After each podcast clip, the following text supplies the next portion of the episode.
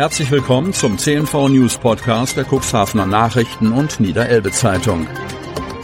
In einer täglichen Zusammenfassung erhalten Sie von Montag bis Samstag die wichtigsten Nachrichten in einem kompakten Format von sechs bis acht Minuten Länge. Am Mikrofon Dieter Büge. Donnerstag, 29. Juni 2023.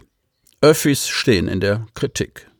Bundesinstitut bewertet die Anbindungen im Cuxland als besonders schlecht. Von Tim Fischer. Landkreis Cuxhaven. Die Anbindung an das Netz des öffentlichen Personalverkehrs ÖPNV ist in ländlichen Regionen extrem schwach. Niedersachsen belegt gerade einmal Platz 13 von 16. Drastisch ist die Lage auch im Kreis Cuxhaven.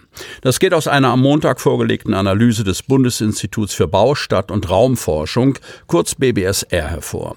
Den Angaben zufolge könnten nur 37 Prozent der Bevölkerung fußläufig den öffentlichen Personennahverkehr nutzen.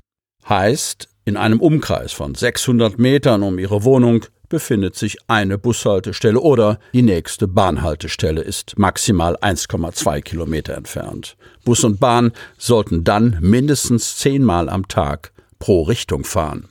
Doch der Landkreis Cuxhaven kritisiert die Analyse und bewertet die Situation anders.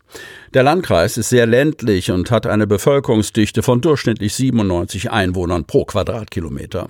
Wobei alleine 25 Prozent der Bevölkerung in der Stadt Cuxhaven leben und es in den ländlichen Gemeinden auch deutlich niedrigere Bevölkerungsdichten gibt, erklärt eine Sprecherin des Landkreises.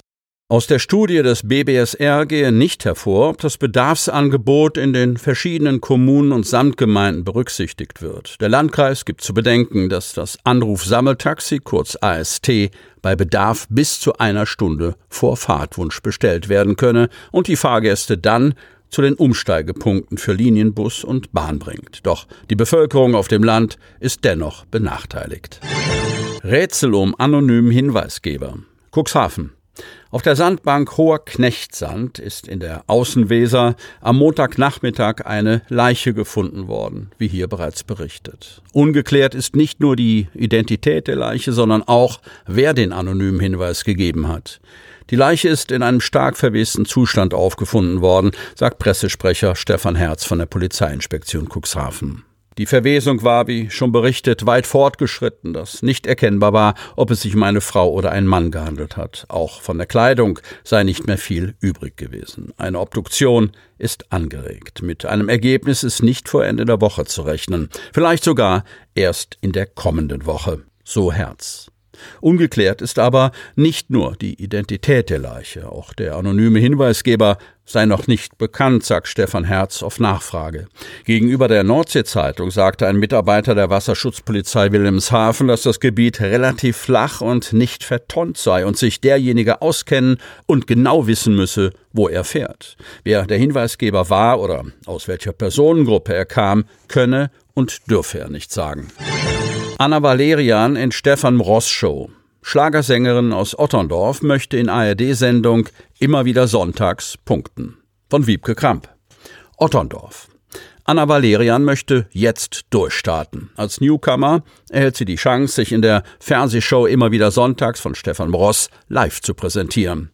Seit 20 Jahren geht sie ihren künstlerischen Weg. Zunächst als Musical-Darstellerin, jetzt als Schlagersängerin Anna Valerian. Dahinter verbirgt sich die Otterndorferin Ellen Watschniak. Könnte die Show zum Karrieresprungbrett werden?